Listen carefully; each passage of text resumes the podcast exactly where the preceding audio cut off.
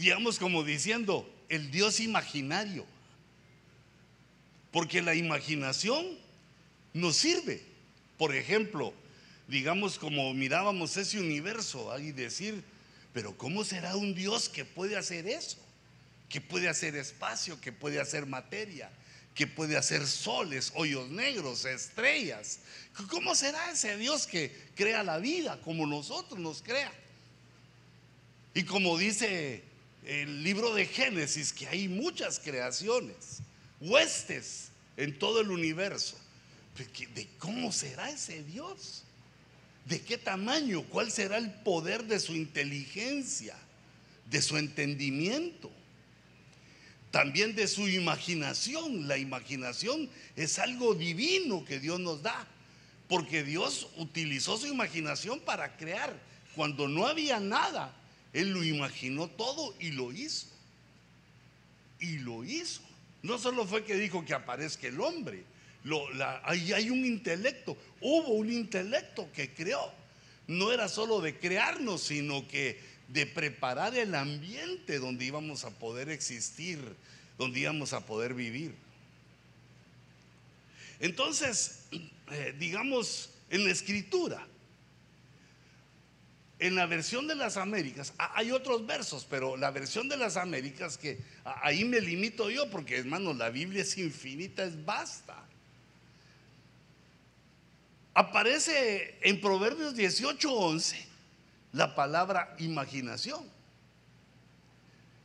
tocando un punto importante, que nosotros usamos la imaginación, depende quién somos y cómo nos va.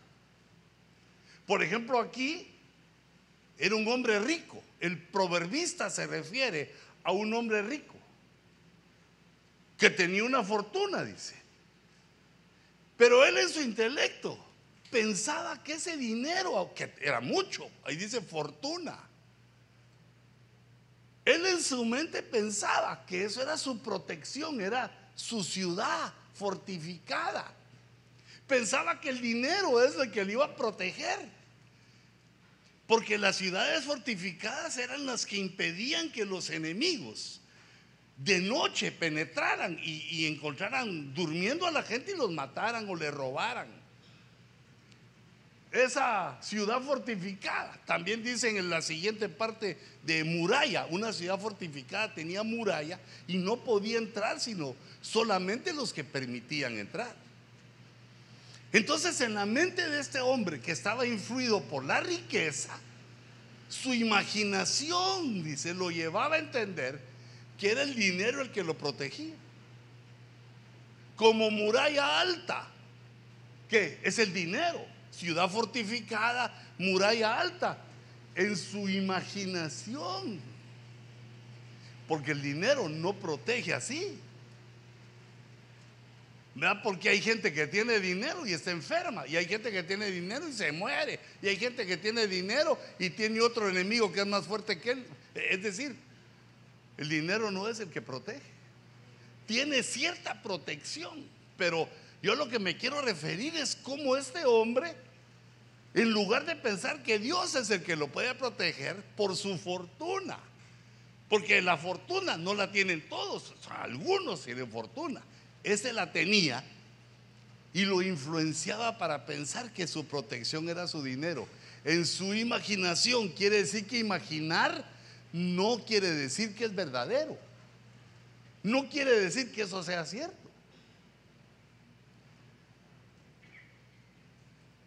Y luego el otro versículo, mira ahí otro puse otro universo ahí en la gráfica.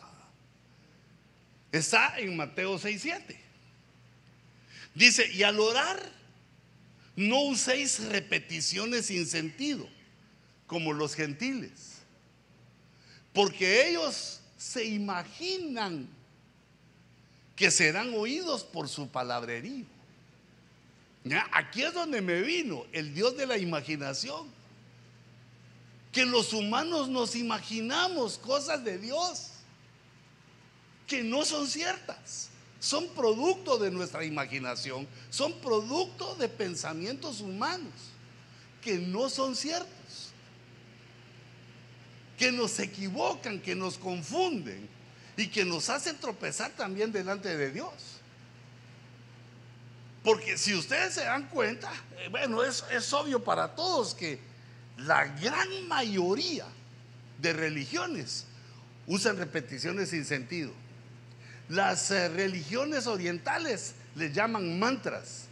Son aquellos que... mm, ese mm, es su mantra, repitiendo y repitiendo. Y, también usan palabras que no, no las sé, pero he oído, hay un garabato, un garabato ahí que dicen algo. Y repiten palabras y palabras. Y ahí dice, mira la Biblia, dice que las palabras sin sentido, repeticiones sin sentido, Dios no las oye. No, no, no podemos eh, asombrar a Dios por las palabras sin sentido. O también cuando utilizamos un léxico maravilloso. Cuando utilizamos el poema para referirnos a Dios. Por más bellas que sean nuestras palabras, ahí le llama palabrería. Dios no escucha solo porque repitamos, eh, ah, digamos, a Santa María, Madre de Dios. Porque uno cree que avanzó espiritualmente porque se aprende de memoria una oración y la repite. O sea, hay que, hay que quitar eso después, vos oíste, porque no quiero ofender a nadie, sino que expresar eso, que dice la Biblia, que en su imaginación algunos piensan que de esa manera Dios los va a escuchar. ¿Y qué dice la Biblia? Que no que lo que Dios espera cuando tú y yo oramos es una conversación franca con Él. Señor, te necesito. Señor, he hecho esto, he hecho lo otro. Mira, mejorame el sueldo, aumentame el sueldo. Las peticiones que uno hace. Y como digamos aquel hermano que su esposa está enojado con él. ¿Cómo hace para orar? Señor, que se enamore de mí. Que le pase la bravata. ¿O no oras vos por eso? Que más brava se ponga para que el hígado se le perfore de una vez. La oración es que uno le habla. ¿Cómo es uno, hombre? ¿Cómo es? ¿Acaso Dios no nos conoce? Le hablamos con respeto, le hablamos con temor en nuestra mente o con palabras, le decimos cosas, le pedimos cosas, porque ahí estamos invocando su nombre porque creemos que Él existe, aunque no lo vemos. Pero, pero fíjate, la imaginación puede ser negativa. Que nosotros nos imaginemos un Dios que estamos sirviendo a un Dios que no existe. Que le estamos dando a Dios cosas que Él no pide. ¿Te das cuenta de ese peligro? Entonces la imaginación es una potencia de nuestro intelecto que debemos utilizarla, pero tiene este peligro.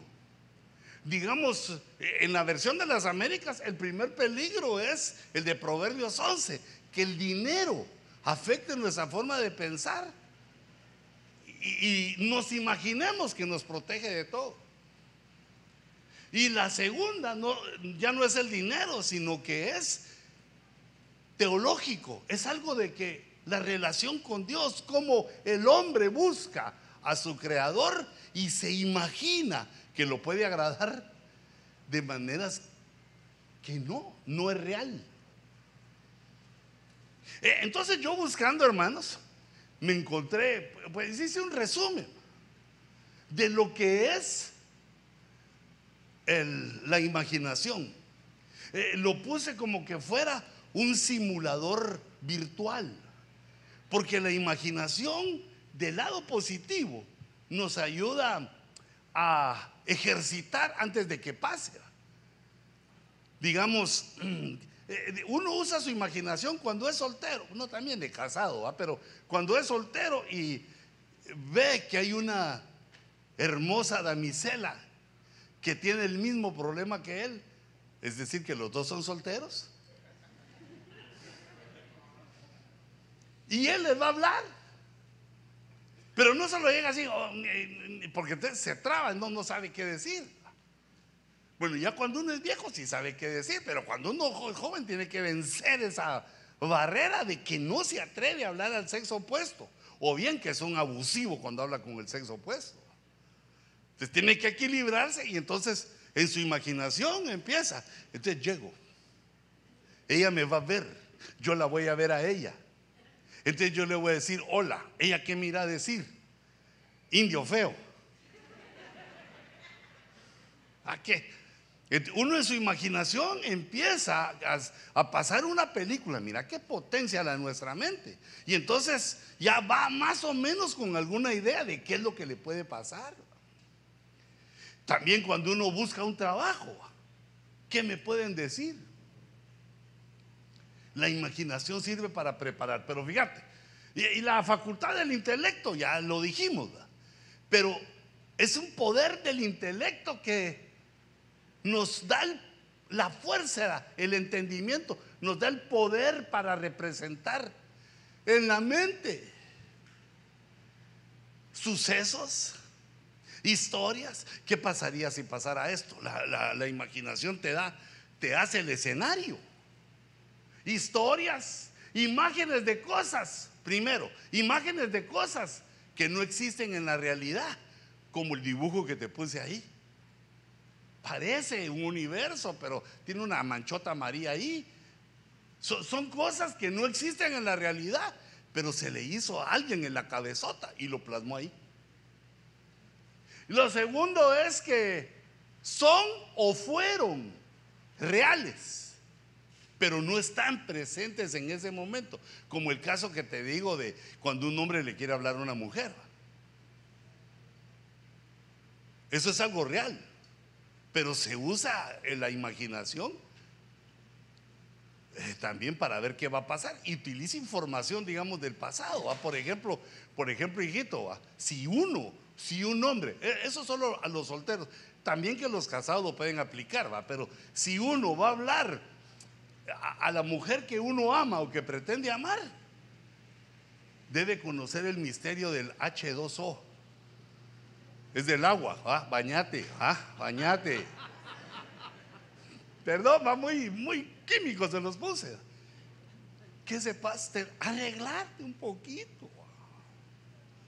Claro, después ella te va a decir que el rojo y el verde no va con la ropa, ¿va? pero ahorita que esté limpia y olor. Es decir, uno tiene que pensar cómo agradar al otro, no que lo reciban a uno como uno es. Y eso es la imaginación. Imagínate, le vas a hablar de cerca y has comido tacos, le vas a echar el olorote a pura cilantro, que debemos que huele, la cebolla la que... Ah, los tacos con cebolla son exclusivamente para casados, ¿verdad? porque ahí sí la señora hace un esfuerzo brutal. O se come una su sexteta también de, tacos ¿va? para empatar el... Mm.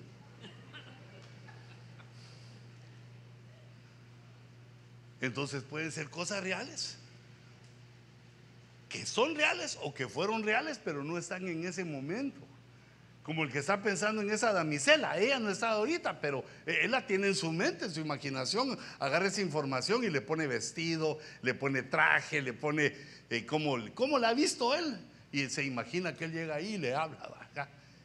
Cosas que son reales, pero no están presentes. Y yo ponía ahí de, mi parte que veo que es un regalo de Dios al intelecto, porque eso nos hace, nos da una flexibilidad para, para pensar, pero se puede usar legítimamente y también ilegítimamente. Entonces puse después el signo más, mira, lo positivo de la, de la imaginación es que nos ayuda a concebir ideas. Mira pues, ya te dije que esto funciona solito. Dios quiere que funcione contigo, porque nos lo dio, es un regalo de Él. En tu trabajo, en cualquier situación, en tu trabajo, en la familia, en la iglesia, todos tenemos problemas. Hay problemas que solucionar. Los problemas no son para lamentarnos, para llorar o para pasárselos a otros, sino que los problemas son para usar nuestro intelecto y resolver problemas. El Evangelio nos hace expertos en solucionar problemas de todo tipo. Entonces, ahí yo lo que, lo que recibí de todas las definiciones que leí es que es la capacidad para concebir ideas. O sea que cosas que no estaban, que fluyan de tu mente. Cómo solucionar problemas en tu trabajo.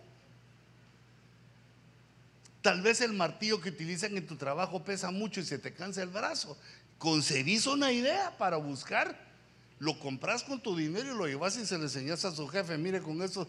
Es decir, algo nuevo salió de nuestra mente para solucionar problemas.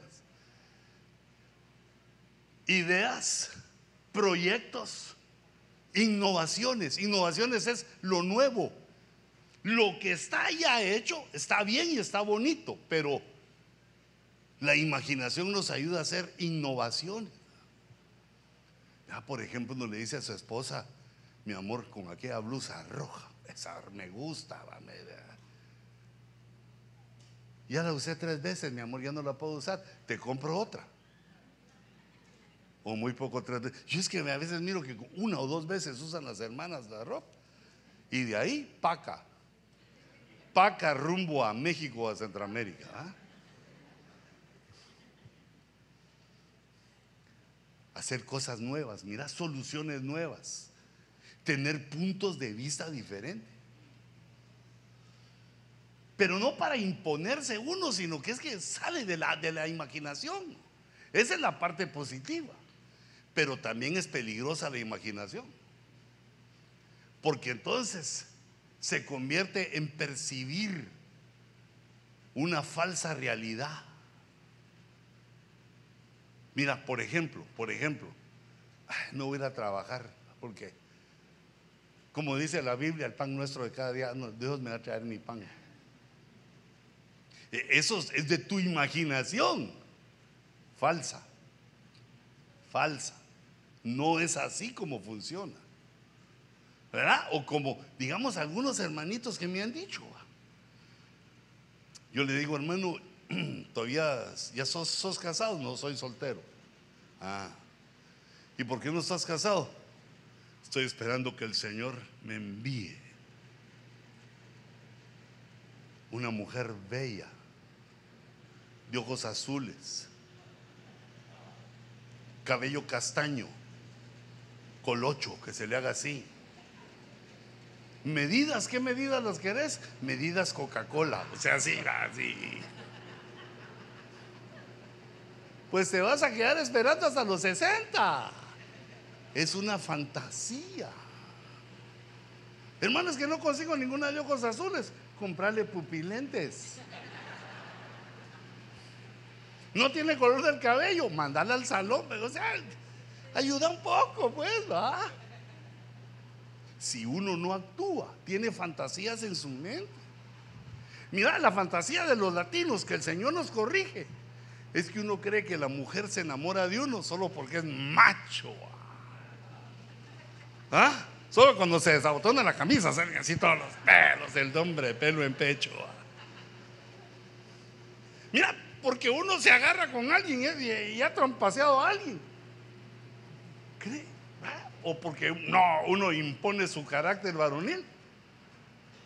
Al principio tal vez sí, porque la mujer en su ignorancia, en ese atarantamiento que Dios la pone para que se logre casar, le mira la masculinidad al que, a su prometido.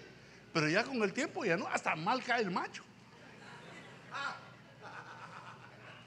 ¿Va? Porque ya macho se vuelve que uno es medio tonto. Reprendo al diablo. Mira, y parte de la imaginación que es negativa, porque es una falsa realidad.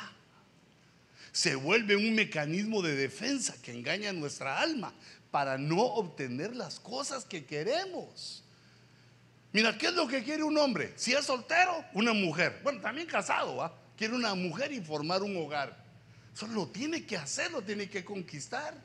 ¿Qué quiere tener? quiero tener cosas, quiero tener dinero. Tienes que chambear.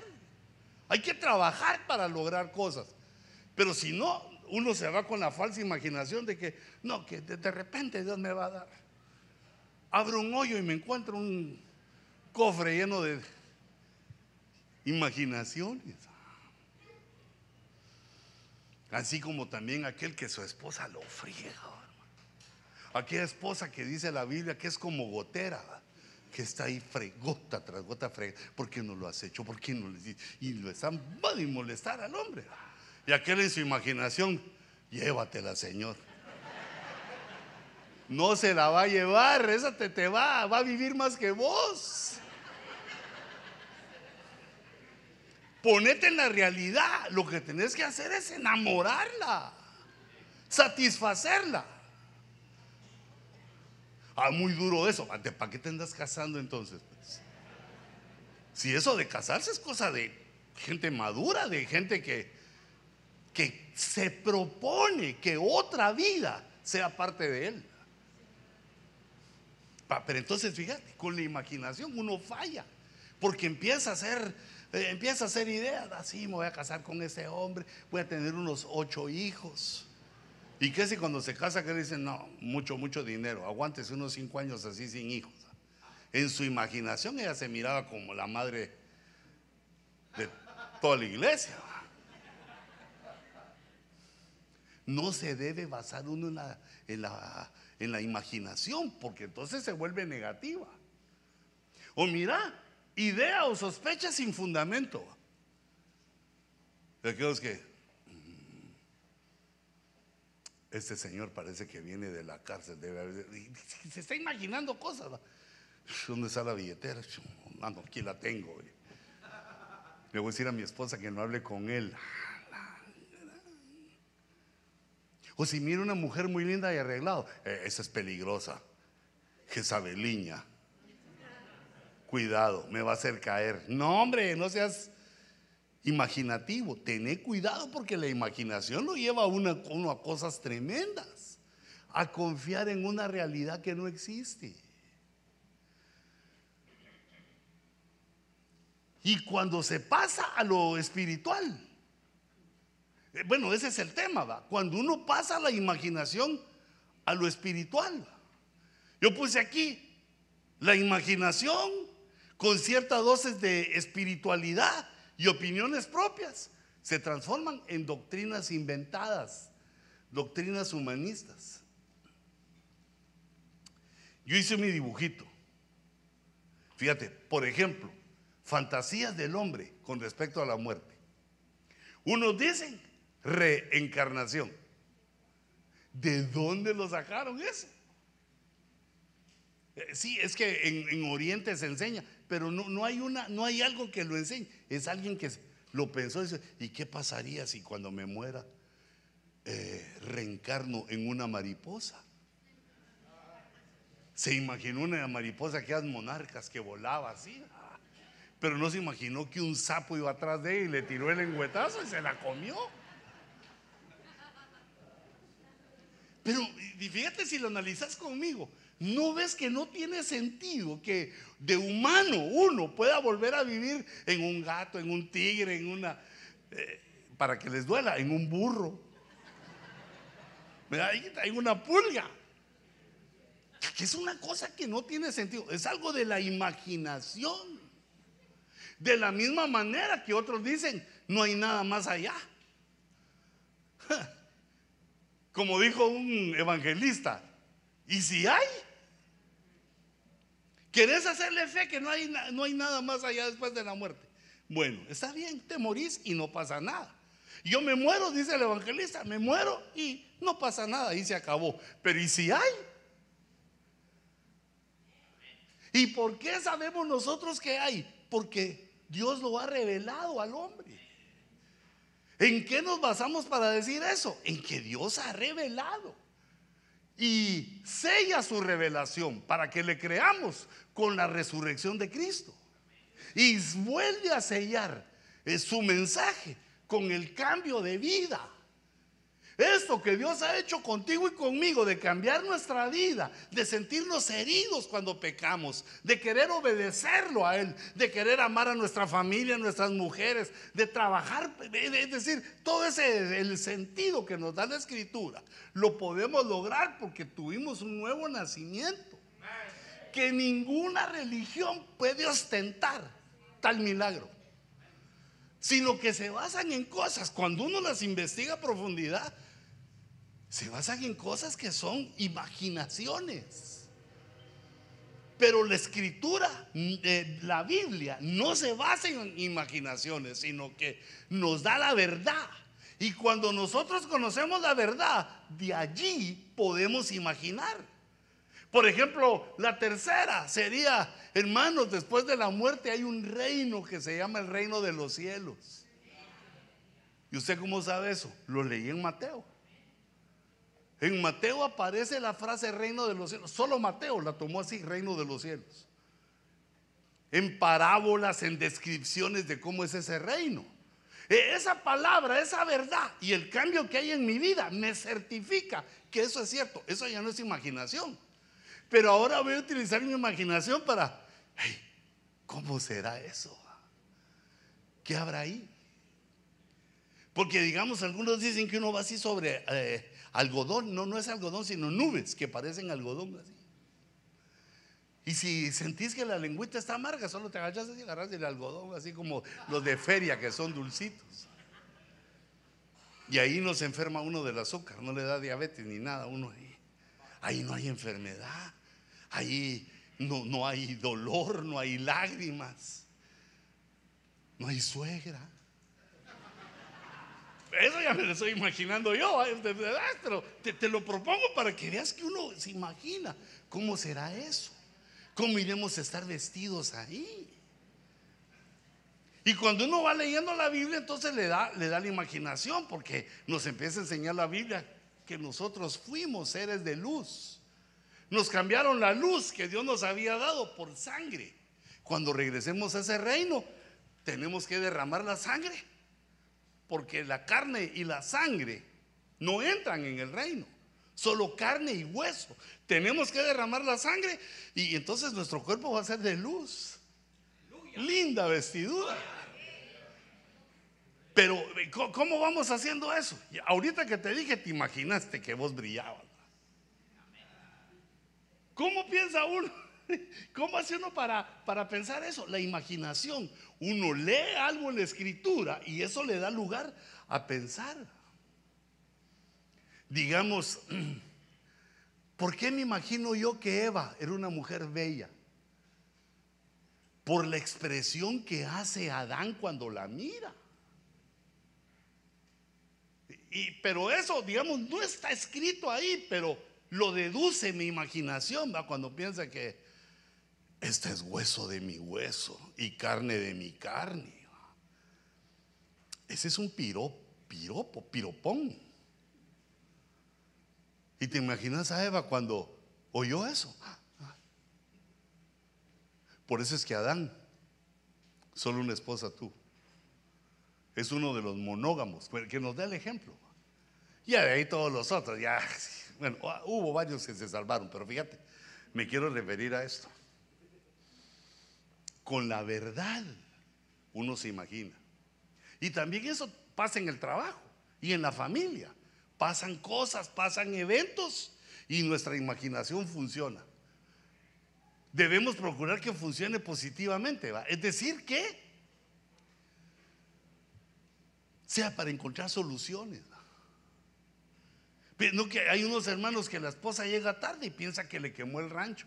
No, hombre, tranquilo enamorala para que no piense en nadie más que en vos. Y también ponerle una tu foto ahí en la billetera o algo, para cuando, como a cada rato la abren para gastar,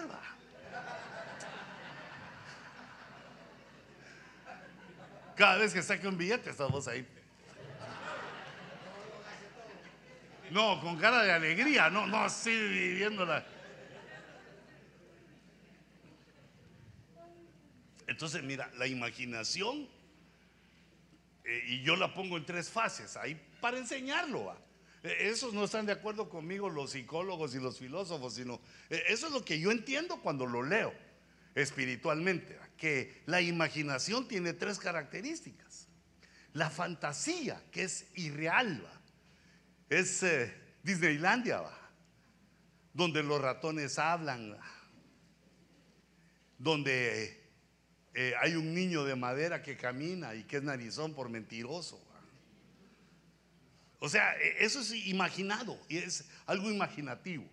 Pero está también la creatividad, que es la parte positiva cuando usamos nuestra imaginación para resolver problemas de trabajo. Hermano, Dios te va a dar luzazos, los problemas que tenés en tu trabajo, te va a dar para que los soluciones. Que Dios quiere que seas una gran persona, hombre. No, no uno del vulgo, sino que, que seas una gran persona, que tus jefes digan, este sí le atina. Mira como aquel hermanito que contrataron. Ahí en Guatemala me estaba recordando él ahora y es viejo, pero en ese momento no tenía trabajo y lo contrataron. Así de lo más bajo, en el último puesto, contra lo, recién lo contrataron en el último puesto y a la hora del almuerzo todos se fueron a comer y él no, porque cuando uno es nuevo en el trabajo, ahí se queda. Cuando uno necesita el trabajo, llega temprano y se va tarde. Entonces dice que se quedó. Y de repente el jefe lo llamó, ya hay alguien ahí, y llegó. Y el jefe estaba jugando ajedrez y le pidió algo. Y entonces vio que el, hermanito se le quedó viendo al tablero de ajedrez. Y el jefe se burló de él y dijo, ¿qué? ¿Vos sabés jugar eso? Como quien dice, esta no es comida de trompudo. Vos no sabes jugar esto. Y el hermanito, como era nuevo, humildemente le dijo, sí, puedo un poquito. Sentate ahí, pues, le dijo. Y le hace un mate. Hacía el pedalazo, uno de los mates más sencillos. Dices, tres, cuatro jugadas y jaque mate, jefecito. Pero por favor no se enoje conmigo. No, no me vaya, no me vaya a despedir. Se lo prometo que no le voy a decir a nadie, a nadie se lo voy a decir que juguemos otra, le dijo. Ya esa otra, sí, ya él puso todo y se tardaron más. Pero a los dos meses ya lo había ascendido. Porque, mira, no, no es porque le ganó o perdió, sino que el jefe se dio cuenta que le funciona la cabezota. ¿Qué es lo que quiere un jefe? No solo dos manos que obedezcan, alguien que ponga su mente en lo que está haciendo y que mejore donde está ahí. Que no solo cumpla lo que hay que hacer, sino mejore, que tenga, que tenga proyectos que, y también que se atreva a decirlo. Jefecito, mire, si hiciéramos esto y esto y esto, nos saldría mejor el trabajo. Ponémelo por escrito. Así se lo pones. Podés, porque la Biblia dice, todo lo puedo en Cristo que me fortalece.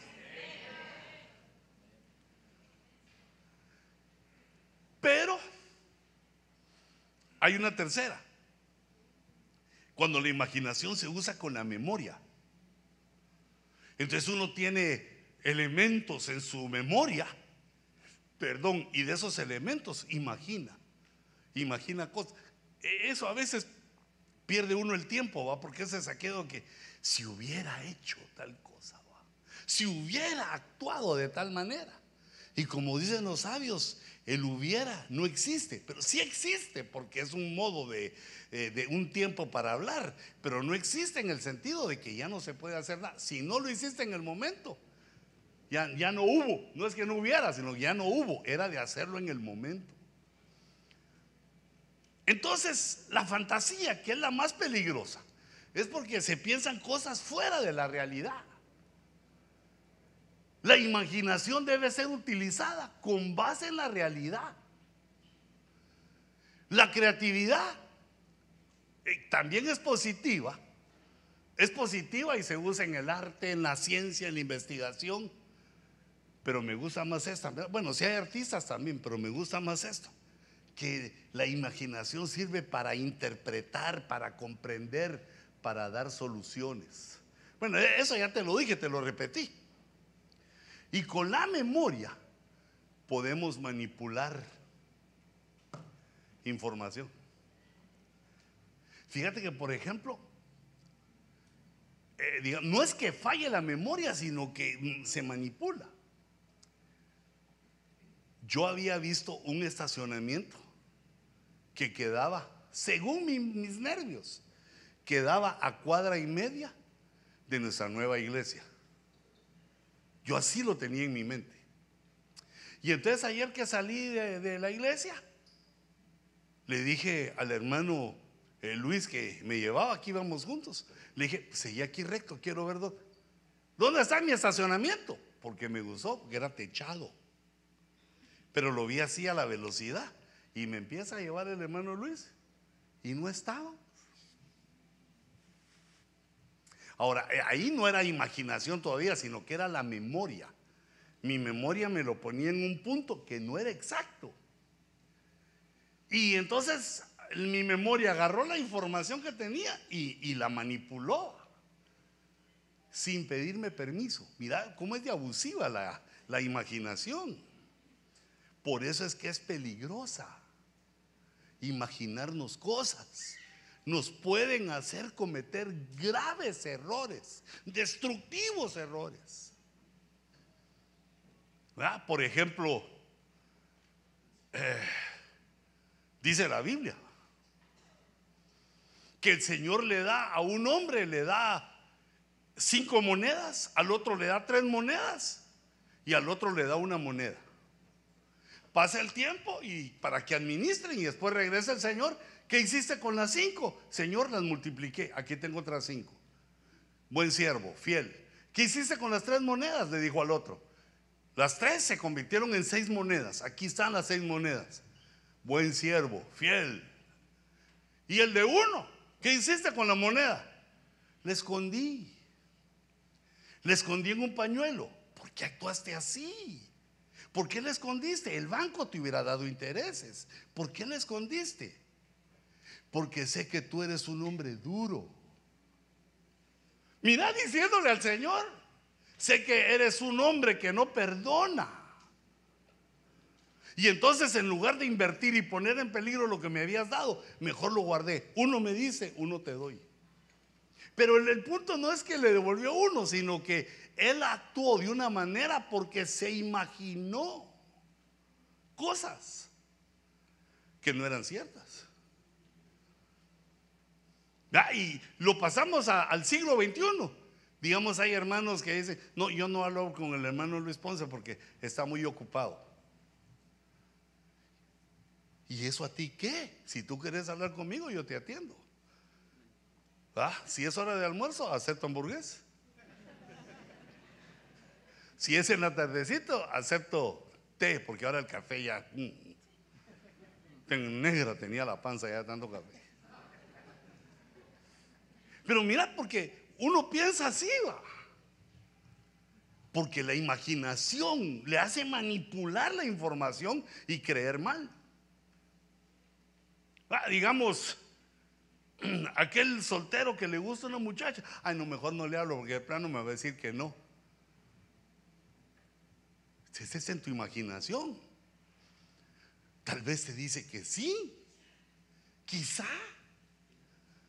O ya sabes que el no de una mujer soltera es quizá, quizá, quizá. ¿Va? Que, es que tiene que venir a mi discipulado para que le enseñe, ya, ya viejito, ya aprendí, Que una mujer joven cuando dice que no es seguir probando, a seguir tratar, porque no soy fácil. Y haces bien, hijita, hacete la difícil. El que quiere celeste, que le cueste. Pero mira esta derrota. En su imaginación ya dijo, no, no, no, aquello es mucho para mí. Yo, yo soy una podredumbre, soy, todo feo. No, aquellas miran lo feo bonito. Pero eso nosotros como somos hombres no lo podemos entender, porque como es otro sexo, otra forma de pensar. Pero te das cuenta de cómo ese mecanismo de defensa te hace pensar mal para que seas derrotado sin luchar. ¿Te acuerdas de aquel hermano que te conté que le ofrecieron un puesto de trabajo que él no sabía hacer? Y en su imaginación dijo, no puedo. Y lo desechó. Y vino otro más bruto que él, que no era cristiano, lo agarró y aprendió, porque lo que uno no sabe, lo aprende. Esa Arjona lo sabe, hermanos, hombre. ¿No? Lo que uno no sabe lo aprende, si le pone atención aprende. Y si no lo aprende, se lo inventa porque sos Latin people y además sos cristiano. Todo lo puedo en Cristo porque Cristo me fortalece. El Espíritu Santo me ayuda, me ilumina. Todo me es posible.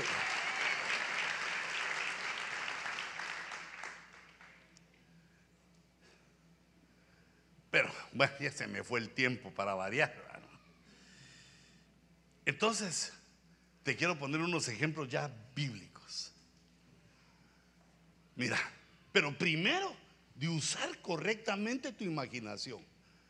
Para eso tenemos que conocer cómo es Dios, qué piensa Él. Para no equivocarnos tenemos que saber qué es lo que Él piensa. Por eso Él reveló su palabra. Por eso es que dio la ley. Se le dio la ley para que nosotros conociéramos el pecado y saber que el pecado Dios lo aborrece. Lo que dice la Biblia que Dios no le agrada es como debemos actuar. Ahí nos reveló lo que no le gusta y lo que le gusta. Mira, este versículo de Isaías 57, 11. Dice, ¿y de quién te asustaste? Y tuviste miedo. Alguien poderoso se le acercó a este, a este hombre. Y entonces ante el poder, la amenaza, la fuerza que tenía el otro, mintió. E, esa es una salida que tenemos todos los humanos. Como por ejemplo cuando la policía te para. Ese es el poderoso. Te para y ¿a qué velocidad venía? 45. ¿Y de quién te asustaste? Pues de alguien que tiene autoridad y tuviste miedo. Por eso mentiste. Mentiste. Y Dios aborrece la mentira. Mentiste. Y no te acordaste de mí. ¿No se acordó de Dios? Ni pensaste en ello. Ahí tenía que utilizar su imaginación. Dios está conmigo, me va a ayudar. Yo voy a decir como que estuviera en la corte la verdad y nada más que la verdad. Y Señor, ayúdame, porque es que si no, este señor vestido de negro me, da miedo, me poder meter al bote, me puede deportar. No, decir la verdad. Porque aquí Dios le dice, mira, te asustó. Pensaste que era más fuerte que tú. Está bien, pero pensaste que era más fuerte que yo. Ni siquiera te acordaste de mí, que soy tu Dios. Ni pensaste en ello, que yo te lo podía solucionar. Y entonces le dice, ¿no es acaso porque he guardado silencio por mucho tiempo que no me temes? Eh, hermano, ¿no será que Dios nos ha pasado por alto muchas durante mucho tiempo? Y eso nos hace pensar que no va a hacer nada. Y eso nos hace, nos quita el temor al que le debemos a Dios. Eh, entonces, fíjate, este, esta es una palabra que nos dice, recordate siempre, Dios está presente en todo. No hagas la imaginación, esa imaginación la hicieron los hebreos. Dios no está, Dios no sabe ni de bueno ni de malo. Dios ya no nos mira, Dios se fue, se fue Jehová de los ejércitos, ya no nos ve. En su imaginación, porque como Dios es invisible, está el peligro que la imaginación nos diga, Dios ya no está, Dios ya no, no existe, se fue. Cualquier tontería. Y entonces aquí Dios dice, yo guardo silencio. Cuando yo guarde silencio y, y no te diga nada por lo que has hecho, no quiere decir que me dejes de temer. Porque tarde o temprano arreglamos cuentas. E, e, ese verso me gustó mucho porque cuando no le pasa nada a uno, uno que agarra más vuelo. Como quien dice, no, Dios no lo viene, ahí yo sigo adelante. No, no, no. Tenemos que entender que Dios no actúa rápidamente. Que Dios, dice la Biblia, es lento para la ira. Conoce a Dios, es lento para la ira, pero no tiene por inocente al culpable. Llegado el momento, te va a confrontar. No pierdas el temor, aunque no te pase nada. No pierdas el temor. Mira, esta de Isaías 40, 25. ¿A quién pues me haréis semejante? Israel, con tu imaginación, ¿a quién me vas a hacer parecer? ¿A quién pues me haréis semejante para que yo sea su igual? Porque la Biblia dice, no te harás imagen de lo que está en el cielo, ni en la tierra, ni bajo la tierra, ni en el mar. Cuando estés pensando en Dios, no te imagines que es un pez como los filisteos. ¿A quién pues me haréis semejante para que yo sea su igual? Dice el santo. ¿A quién me asemejaréis? Isaías 46, 5. ¿Me igualaréis o me compararéis para que seamos semejantes? A nada. No se puede comparar a Dios con nada. Porque todo lo que nosotros conocemos es lo creado. Y Él es increado, no creado. Espérate, ya tengo mi versecito desde aquí, mira, para que conozcamos a Dios. Este verso me encanta para conocer a Dios. Me lo disfruto, pero tiene una profundidad, tiene algo que no me lo puedo aprender de memoria, lo tengo que andar buscando. ¿Dónde estaba en Isaías? Mira cómo dice. Desde la antigüedad no habían escuchado ni dado oídos. Ahí se está, está hablando a la humanidad. Ninguno había escuchado, ni el ojo había visto a un Dios fuera de ti, fuera de Jehová que obrara a favor del que espera en Él. Mira cómo es Dios. ¿Querés que te ayude, verdad? Entonces mira lo que hay que hacer. Ah, no arriba. Espera en Él. Espera en Dios, dice el, el Salmo, y Él hará. Espera en Él, no te apresures. E, eso tiene que ver con la estrategia de, que Dios nos ha dado para el templo. Inquietud y confianza. Tranquilos. Tranquilos, tranquilos. No nos desesperemos. Pero mira eso. Dios obra a tu favor si esperas en Él. Quiere decir, uno no pone su confianza ni en su jefe, ni en su mujer, ni en que los bancos no quiebren, ni en que quede Biden otra vez o quede Trump. No, uno no pone su confianza en eso, sino que espera que Dios va a actuar a favor tuyo. El que espera que Dios va a actuar a favor de él, ¿qué hace? Es el Dios que obra. Es el Dios que obra a tu favor, no en contra, sino obra a favor de los que esperan en él. Entonces de aquí, en base a eso, podemos utilizar nuestra imaginación. Cualquier forma que le querramos dar a Dios, no le agrada a Él. Ninguna forma, no le agrada. Porque dice, ¿a quién me haréis semejante? ¿A quién me igualaréis? Como no lo conocemos porque Dios es invisible, para darle una forma a Dios hay que usar la imaginación. Pablo dice que algunos ponían cuadrúpedos, reptiles, cosas que existen. Según su imaginación los tomaban como que era una representación de Dios. Mira, mira estos errores. Jesús está en la cruz. Y los que están abajo se burlan de él y se recuerdan de las palabras, la memoria se recuerdan de lo que oyeron, pero mira cómo lo aplican en su imaginación. Le dicen, tú que destruyes el templo y en tres días lo reedificas. Eso era algo humanamente imposible, porque el templo se habían tardado 42 años o 46 en hacerlo. ¿Cómo era posible eso? Pero que Jesús no había dicho eso, sino dijo, destruid este templo y en tres días lo reedificaré, refiriéndose a su muerte y a su resurrección al tercer día. Mira lo que estaba dicho y ahora la imaginación de aquel para utilizarlo como acusación es que Jesús ofreció votar el templo de Herodes y que él solito de albañil lo reedificaba en tres días.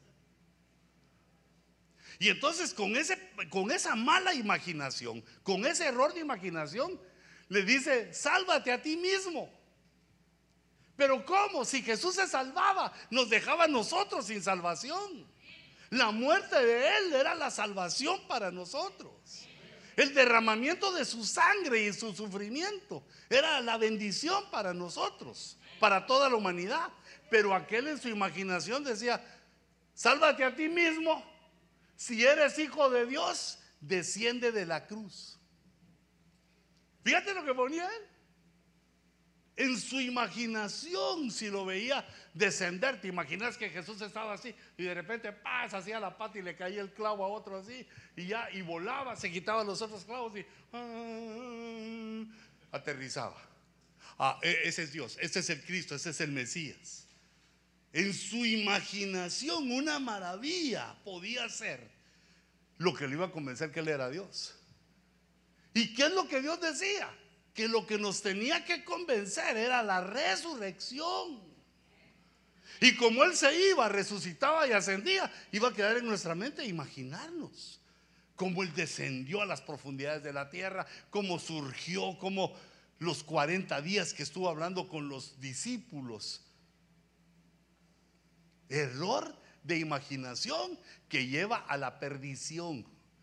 El error que la imaginación pide, eh, digamos, pruebas que no existe, que Dios no va a dar. Estos querían una señal para, para creer ellos y salvarse. Y la señal Dios ya la estaba dando porque Jesús era inocente y ellos lo sabían. Fíjate, por ejemplo, otro, este de Lucas 7:20. Es el error de imaginación de Juan el Bautista. Juan el Bautista había visto cómo el Espíritu Santo descendió sobre Jesús. Eh, Dios le había dicho, sobre quien veas que el Espíritu Santo desciende, ese es el Cristo, ese es mi Hijo. Y Juan el Bautista lo había visto, pero ahora estaba en la cárcel. Ay, ese lugar es horrible, hermanos. Bueno, aquí en Estados Unidos es bonito, pero ese lugar es horrible.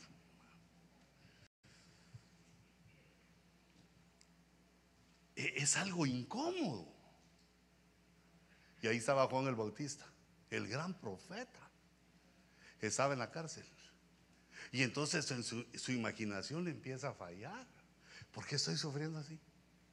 Y no que iba a aparecer el Mesías. ¿Y por qué no viene y dicen el nombre de Jesús y se abren las puertas, caen los barrotes derretidos y salgo yo también volando así puro Superman? Y entonces le mandó a decir, cuando los discípulos de Juan el Bautista llegaron con Cristo, dijeron, Juan el Bautista nos ha enviado a ti diciendo, ¿eres tú el que ha de venir? ¿O esperamos a otro? Y no ya había visto la señal del Espíritu Santo descendiendo sobre Jesús. Su imaginación lo traicionó. Vi visiones, tal vez no fue así, me equivoqué. ¿Esperamos a otro Jesús? Es cuando tenemos que ver que a esto les falló la imaginación. Se imaginaron cosas que estaban fuera de la escritura. Mira, este Naaman es un ejemplo excelente pero parece sacado como para las ovejas del siglo XXI. Porque mira, Naamán era un gran hombre, inteligente, valiente, era un gran hombre, pero tenía un problema, que era leproso. Grave problema, enfermo. Y entonces él llega con el profeta Elías y llegó con su caballería, tesoros, regalos y él creía, él estaba seguro que el profeta lo iba a sanar. Y entonces llegó Jesse, el, el, criado del profeta, le digo, profeta, hay ahí una gran cantidad de hombres, viene el general Naamán para que tú ores por él. Decirle que se vaya al Jordán y que se sumerja siete veces. Ni lo recibió, ni le habló. Entonces nada más se enojó. Se enojó y dijo, ah, se enojó y ya se iba diciendo, he aquí yo pensé, seguramente el profeta vendrá a mí con estilacho, con el dedito así como que fuera vaquero del oeste, aquellos que sacan la pistola así, ah, se va a acercar a mí y se detendrá de pronto delante de mí e invocará el nombre de Jehová, su Dios. Moverá su mano sobre la parte enferma, lepra te va, moverá su mano sobre la lepra y curará la lepra. Y el otro, decirle que se va a sumergir siete veces al Jordán. En su imaginación. Mira, y eso le pasa también a uno. Quiero hablar con el apóstol. Puedo contarle mi problema. Y me encontrás a mí risa y risa. No, dale duro, no, dale. Yo pensé que se iba a levantar. Iba a derramar una lágrima conmigo por mi sufrimiento. Olvídate, si ya no me quedan lágrimas de un montón que tengo propios vos.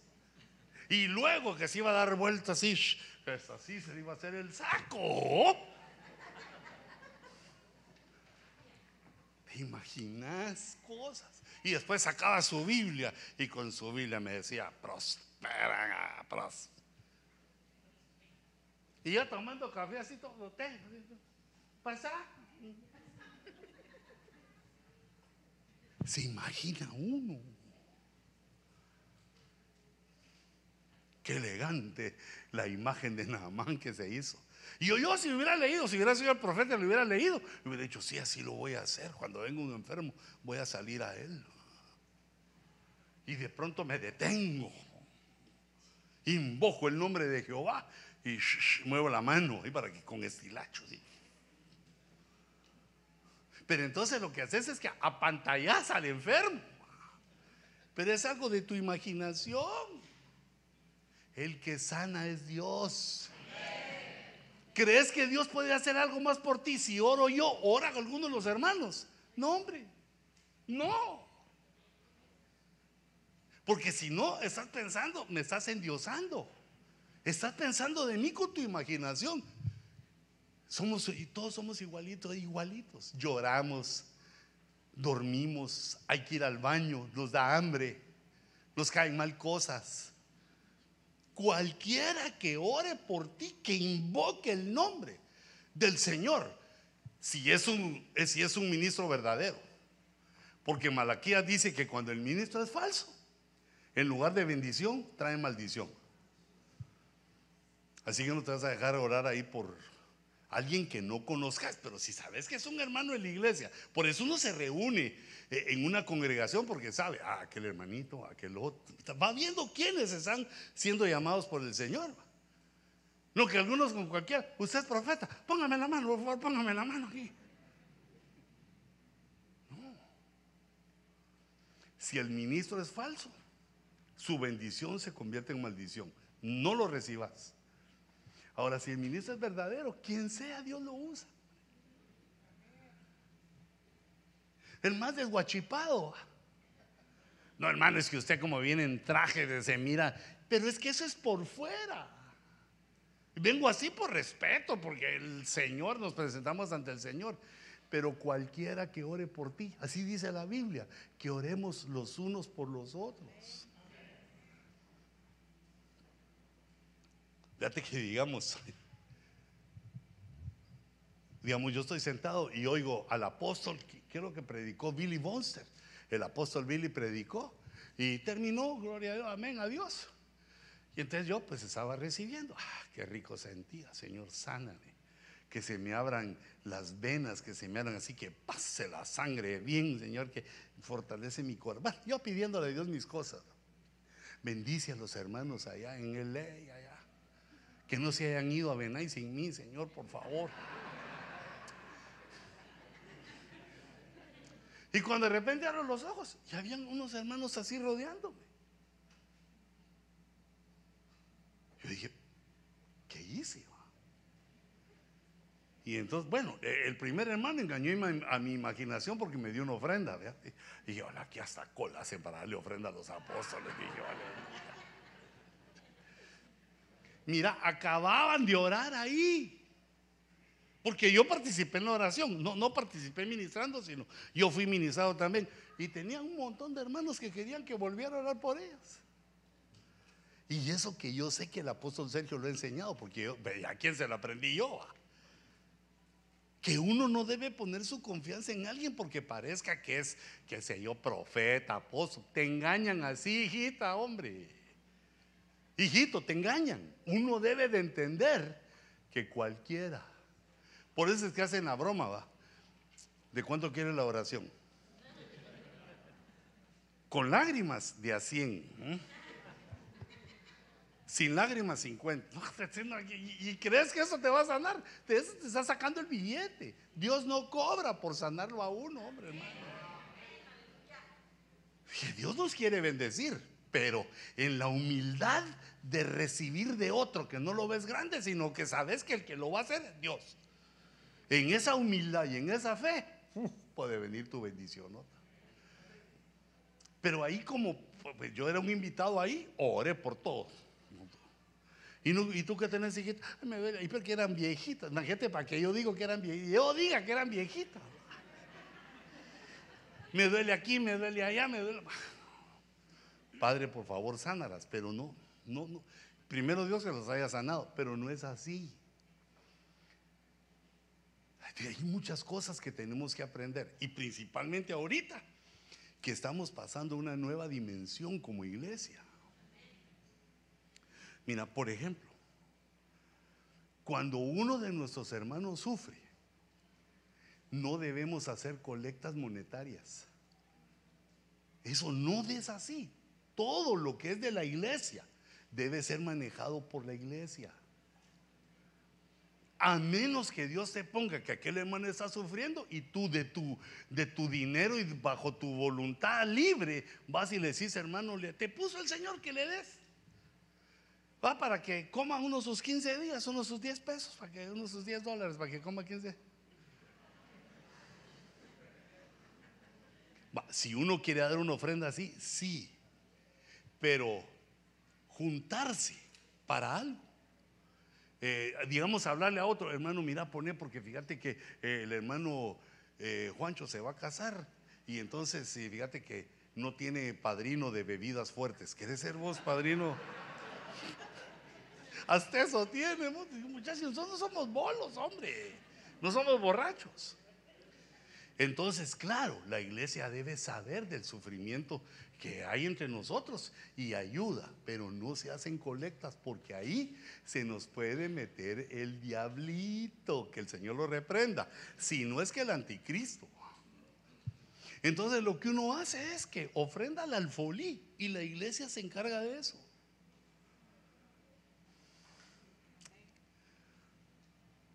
Porque el dinero siempre es problemático. Ahora, yo no, yo no mando de lo que tú hagas con tu dinero, yo, eso es tu decisión. Yo solo te enseño qué dice y tú tenés que tomar tu decisión.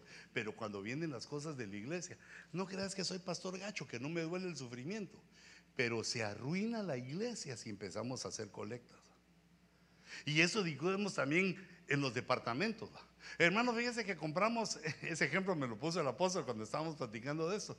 Mira, me dijo, mira lo que me pasó con un área aquí, eh, eh, que compraron su cafetera. Y entonces hubo un evento y él mandó decir que trajeran esa cafetera. Y un hermano dijo, no, porque ese es de nosotros. No, todo lo que está en la iglesia es de la iglesia. Ya es de la iglesia. Digamos, si tú traes una ofrenda, no me la vas a pedir después porque ya me la gasté. Que, que, algunos hermanos piensan que traen su ofrenda y yo la tengo guardada un año. No, ¿y, ¿Y cómo pago todo? ¿Cómo se paga todo? Y además, mira que me cabe una hamburguesa y medio aquí.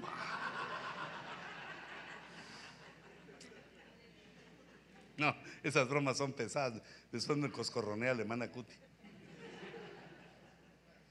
Entonces mira cómo una iglesia va creciendo y va aprendiendo a hacer las cosas. Que se hace todo como iglesia. No quiere subsanar solo uno a alguien. O no, eso sí se puede. Que uno dé una ofrenda a alguien porque lo siente en su corazón, se puede. Más si es apóstol. No, no, no, ese es drop. Uno puede dar a quien quiera, pero no hablarle a otros. Fíjate, por ejemplo, yo tenía un anciano hace años que todavía no quiero un cacho, ¿va? Porque, pero no me aguantó esa, que se iba a casar. Yo estaba feliz porque se casara. Pero cuando me doy cuenta, ya había visto quiénes eran los hermanitos que tenían algo de billete y él les había pisado. Y él les había empezado a decir, mira, vos me pagarías la limosina. Y el otro, ay, el hermano anciano, ahí anda sirviendo, anda de aquí para allá. Está bien, hermano, cuente conmigo. Y aquel apuntando, a fulano, limosina. Se agarraba a otro, hermano, aquel me va a ayudar con la limosina. ¿Vos me ayudarías con la limosnita? A uno le pidió pastel, a otro le pidió. Y cuando yo, a otro las sillas. Y entonces cuando yo me enteré lo llamé y le dije, pues eso no. ¿Por qué? Porque si lo hacemos así, entonces todos, todos tendríamos derecho a eso. Entonces, hermanos, fíjese que es mi cumpleaños, le voy a decir a los hermanos que no, no. Nos volvemos arquifiestas. Entonces todo se hace por la iglesia. Si alguien tiene necesidad y no la puedes eh, sustentar tú, puedes llegar conmigo, con alguno de los ancianos y decir, hermanito, aquel es, miren, no tiene trabajo. Ah, lo que le ha pasado. Entonces vemos cómo le ayudamos como iglesia. ¿Te das cuenta? son cosas que tenemos que aprender porque estamos pasando de, de iglesia joven a iglesia madura. Estamos creciendo en todo, hijitos. Entonces hay que pensar que no somos uno por aquí, otro por allá, sino somos como un solo hombre. Todo lo que nos proponemos, nuestra forma de alabar, nuestra forma de adorar, lo que aprendemos, somos uno en Cristo. ¿Te regañé? No, nada. No, porque yo no digo que no ayudemos, sino cuál es la forma. Porque entonces hasta los santos se aprovechan. En la caja abierta hasta el justo peca. Pero todo me quedé ahí, va. Ya son las doce y media, hijitos. A esta hora almuerzo. De la mano con la hermana Cuti ahí. Fíjate, son estos últimos. Hasta ahí llego. Mira, viene Israel y hacen un becerro. Un becerro es una vaquita bonita, la hicieron. La hicieron la estatua bien bonita y se la llevaron a Aarón. Y cuando Aarón vio esto, edificó un altar delante del becerro. Que, que no sabían que eso había dicho Dios que no que no se hicieran imagen de nada, ni en la tierra, ni en el cielo, ni bajo la tierra, ni en el mar, nada, ni pescados, ni peces, ni nada. Y esos agarran el becerro. Y mira el engaño en la imaginación de Aarón, que era el sumo, el sumo sacerdote. Y Aarón hizo una proclama diciendo, mañana será fiesta para Jehová. Y con el becerrote ahí. Porque eso se parece a la celebración de Navidad. Que muchos hacen su programa. Hagámosle fiesta a Jehová en el día de que se, en el día de la idolatría. No le agrada a Dios y perdón, hijito, como todavía falta un montón de meses para que no te enojes conmigo. Si que un montón de hermanos tienen complejo de Santa Claus o no, no, sé.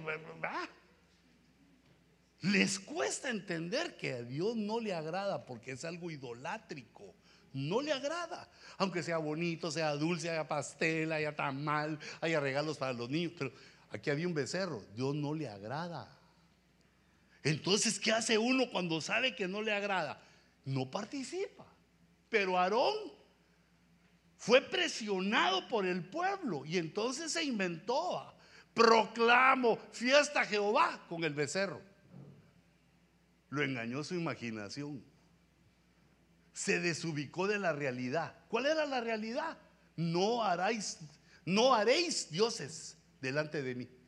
No haréis estatuas delante de mí. No, y aquí los hermanitos, que el niño de Atoche, que el niño Dios, que el niño, el pan lo tienen no sé dónde, y que un montón de cosas que hermano, perdón, no, no, no, no quiero ser amargo, pero lo que te digo, yo entiendo que eso no le agrada a Dios. Mira lo que hizo Aarón ahí se ganó una desgracia. ¿Sabes qué hizo Dios? Que se molieran el becerro y se lo tomaran, se bebieran el oro. Te digo que cuando Dios se enoja, Y eso le dije una vez a un hermano y me dijo, ay hermano, pero si son tamales que nos los comemos, no, no es oro, sino tamal, no lo comemos. La necedad. Mira esta imaginación en Apocalipsis. Porque tú dices, soy rico y de nada tengo necesidad. Tú dices, te imaginas, soy rico y de nada tengo necesidad. Tengo mujer, tengo trabajo, tengo dinero, tengo a Cristo. Aleluya. Tú dices, soy rico y de nada tengo necesidad. Y no sabes. Tu imaginación te ha engañado pensando que no necesitas nada. De nada tengo necesidades. Y no sabes que eres un miserable, digno de lástima, pobre, choco y desnudo.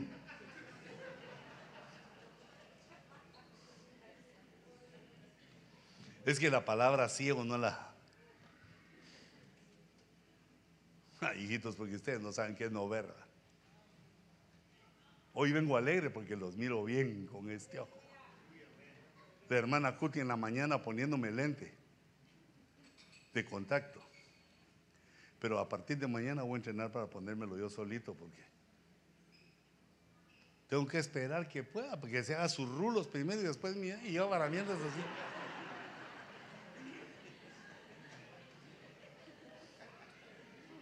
Mira, así como antes, cuando estoy así leyendo la, eh, en la computadora, me tengo que acercar así para ver. Y miro algo borroso porque no tengo lente de contacto. Pero solo me lo pongo, hijita. Ah, yo, si así es el mundo. Así es el planeta Tierra, lleno de colores. Y miro bien las letrotas. Hasta me hago para atrás así, me siento así. Ah, ahí dice tal y tal y tal cosa. Por eso es que ando, Cuti, vení. Cuti, por favor, vení. O sea, el chuchito le hago.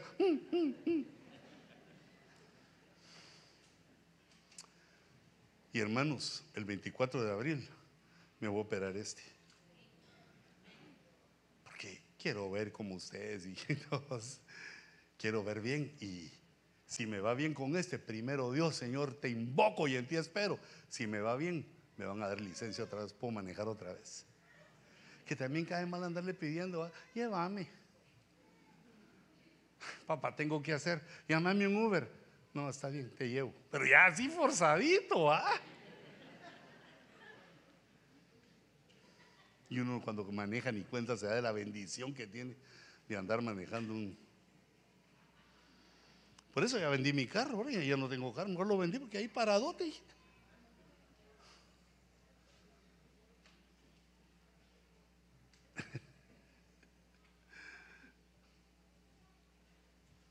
el 24 me opero, 24 de abril me dio cita el doctor y el lunes, me dije yo lunes para el viernes ya estoy aquí como que, mm, ah no, los primeros seis meses no miro.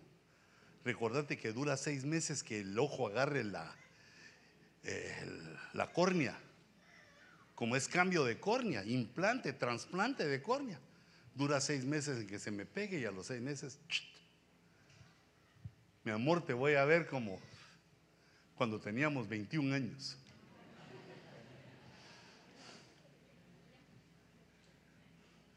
No sabes de qué así estuvimos en Guatemala ahora. mi amor, en la casita donde empezaron nuestras ilusiones, ¿te acordás?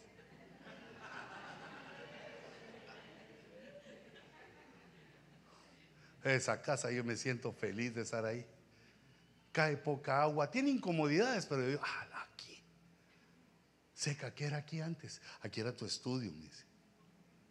Pero aquí había una pared, aquí era tu closet, pero en la misma casita.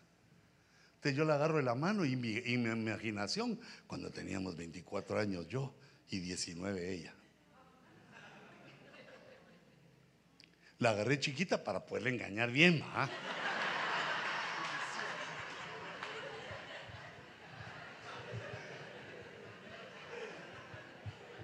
Usa bien tu imaginación.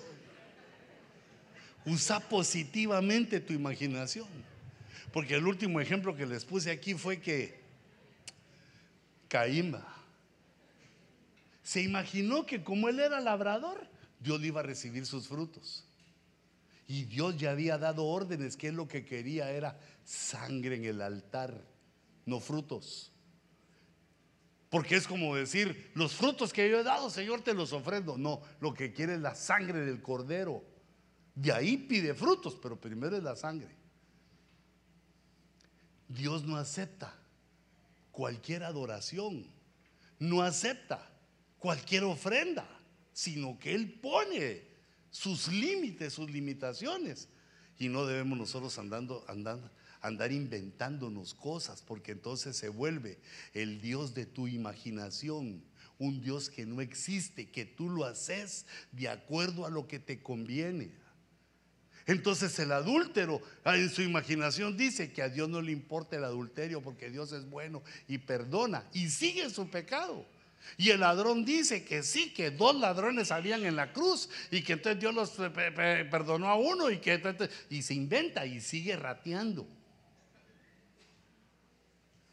Porque entonces ya está sirviendo al Dios de su imaginación. También da sus ofrendas, también hace cosas, pero no valen porque es al Dios de su imaginación. Dios se reveló a nosotros para que no hiciéramos al Dios de nuestra imaginación como lo, lo ha hecho toda la humanidad, sino que supiéramos qué es lo que Él quería. Por eso en el nombre de Jesús bendigo tu intelecto, tu memoria, tu inteligencia, la sabiduría que Dios te ha dado. Y bendigo tu imaginación. Señor, fortalece nuestra voluntad para que dirijamos el poder de nuestro intelecto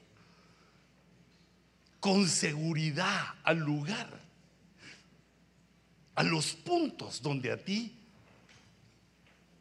te agrada. Cierra tus ojitos un momentito y dile, Señor, yo recibo esa fuerza para gobernar mi intelecto. Que mi imaginación no me lleve a ser mal pensado y desconfiado. Que mi imaginación no me lleve a entender a un Dios que no existe, sino bajo la realidad de la revelación. Permite, Señor, que fluya este poder en el nombre de Jesús. En el nombre de Cristo. Cierra tus ojitos y recibe. Quiero hacerte consciente del poder que hay en tu mente. Hijita, quiero que seas consciente del valor que tenés que eso es importante. No importa tu edad, no importa nada de lo externo. Dios ha pensado en ti.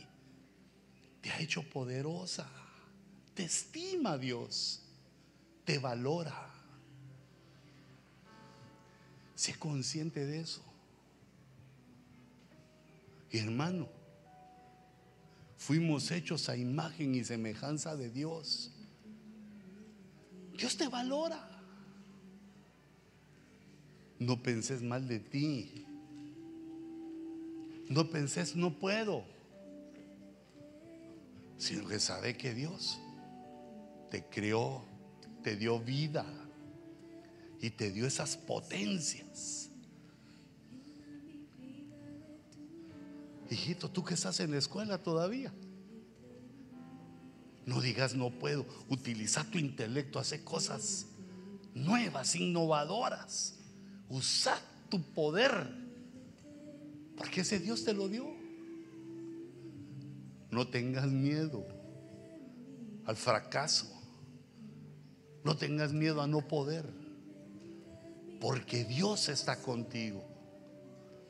Recibe esa fuerza, recibe esa verdad, para que nada te detenga, para que nada pueda frenarte. Y así vas a ir de gloria en gloria, de victoria en victoria, de conquista en, conquista. Desechando la falta de diligencia, desechando la pereza, desechando aquello que te detiene. Recibe fuerza. Recibe la fuerza física para lograr tus metas Pero no dejes atrás el poder de tu intelecto, tu imaginación. La imaginación amarrada a la realidad. La imaginación como que fuera un barrilete atado a la verdad de Dios, a su palabra. Señor, cámbianos, por favor. Señor, mira el corazón de tu pueblo que pone su alma delante de ti, que eleva su alma delante de ti para decirte, danos eso, Señor, dame eso, Señor, quiero. Quiero tu fuerza, quiero tu poder, quiero tu imaginación. Quiero ser fiel. El Espíritu Santo está tocando tu mente. Está abriendo pozos que antes fueron cegados. Está abriendo posibilidades para ti, cosas nuevas para ti.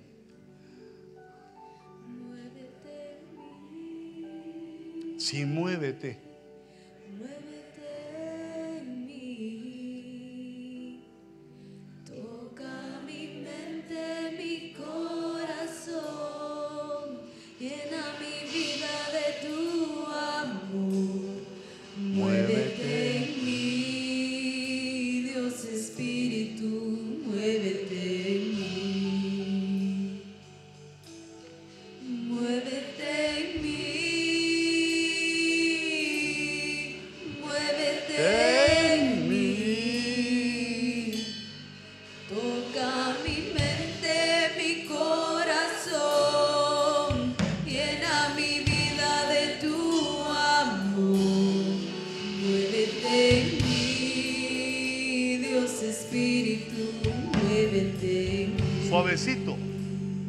Otra vez, muévete en mí, suavecito. Mientras Ricardo y Shurling, Tambriz, pasan.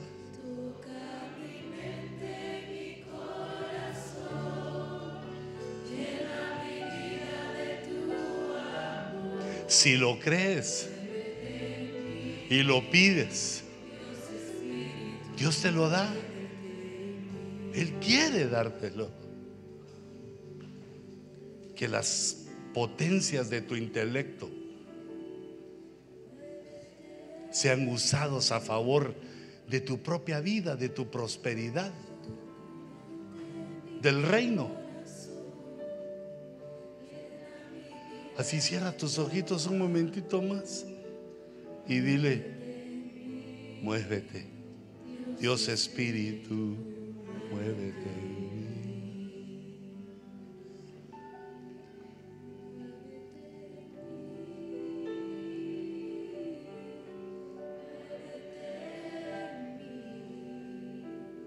Señor.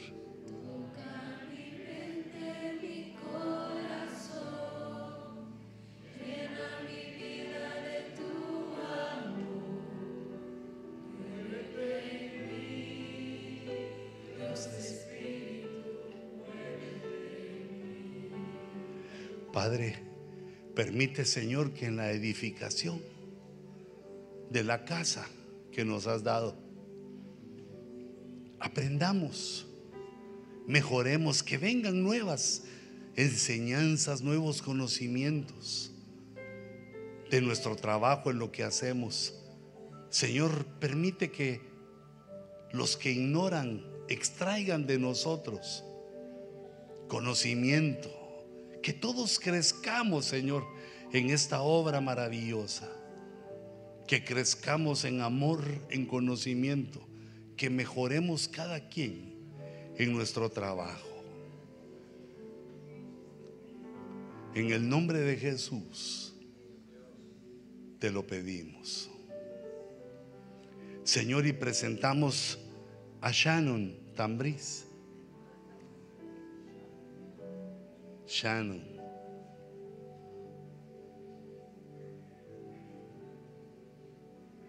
Qué lindo.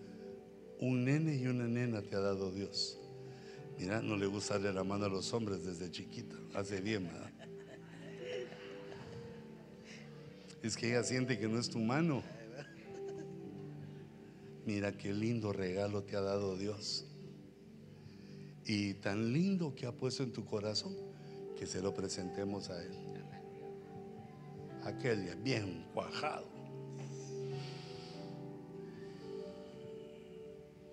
Así lo hicieron los antiguos, sabiendo que la vida es cruel, que hay enfermedad, hombres malignos, que hay tantas cosas que pueden atacar a un niño en el tiempo cuando somos desvalidos, cuando no podemos por nosotros mismos. Si ahora viene una enfermedad, vas a la farmacia, vas al doctor. Si alguien te ataca, por lo menos te defendes.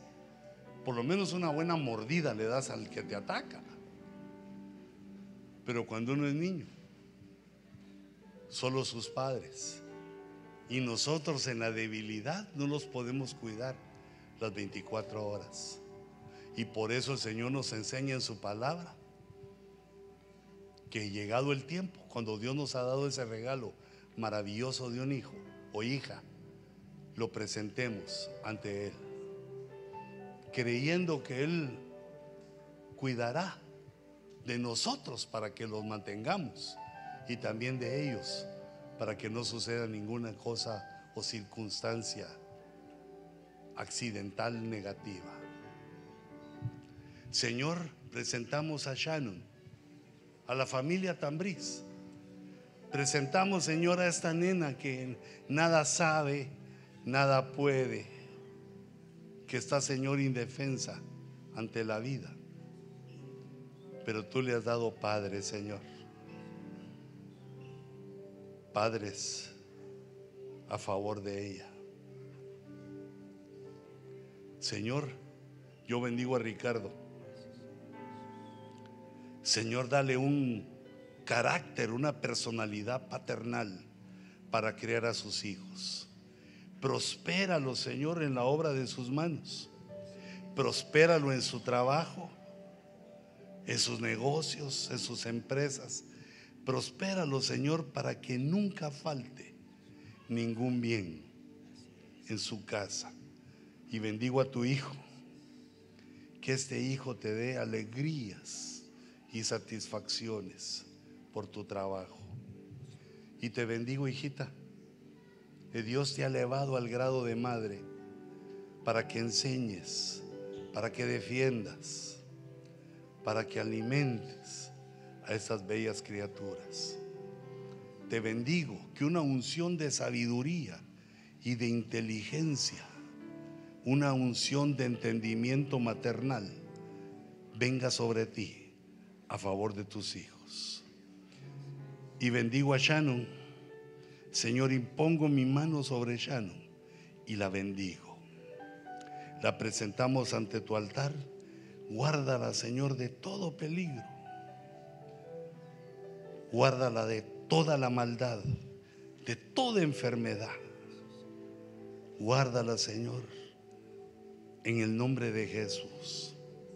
Y nosotros bendecimos a Shannon y la ponemos en tu presencia, Señor, sobre tu altar. Y que esta bendición venga sobre la familia Tambriz y venga sobre todas las familias que aquí representamos. Que venga, Señor, con poder esa bendición sobre nosotros. Y te ruego, Señor, que nos lleves en tu paz, en tu gracia. Llévanos, Señor, a casa. Llévanos con bien. Danos la fuerza, Señor, para el servicio de las 4 de la tarde. Pon el querer y el hacer para que estemos en tu casa también en el servicio familiar de las 4 de la tarde. Yo los bendigo, Señor, y proclamo sobre la vida de tu pueblo tu victoria, el poder, Señor, que nos has dado en nuestro intelecto, manifestado en nuestras labores de la semana. Así los bendigo y los envío en victoria. En el nombre de Jesús. Amén. Y amén. Que Dios les bendiga.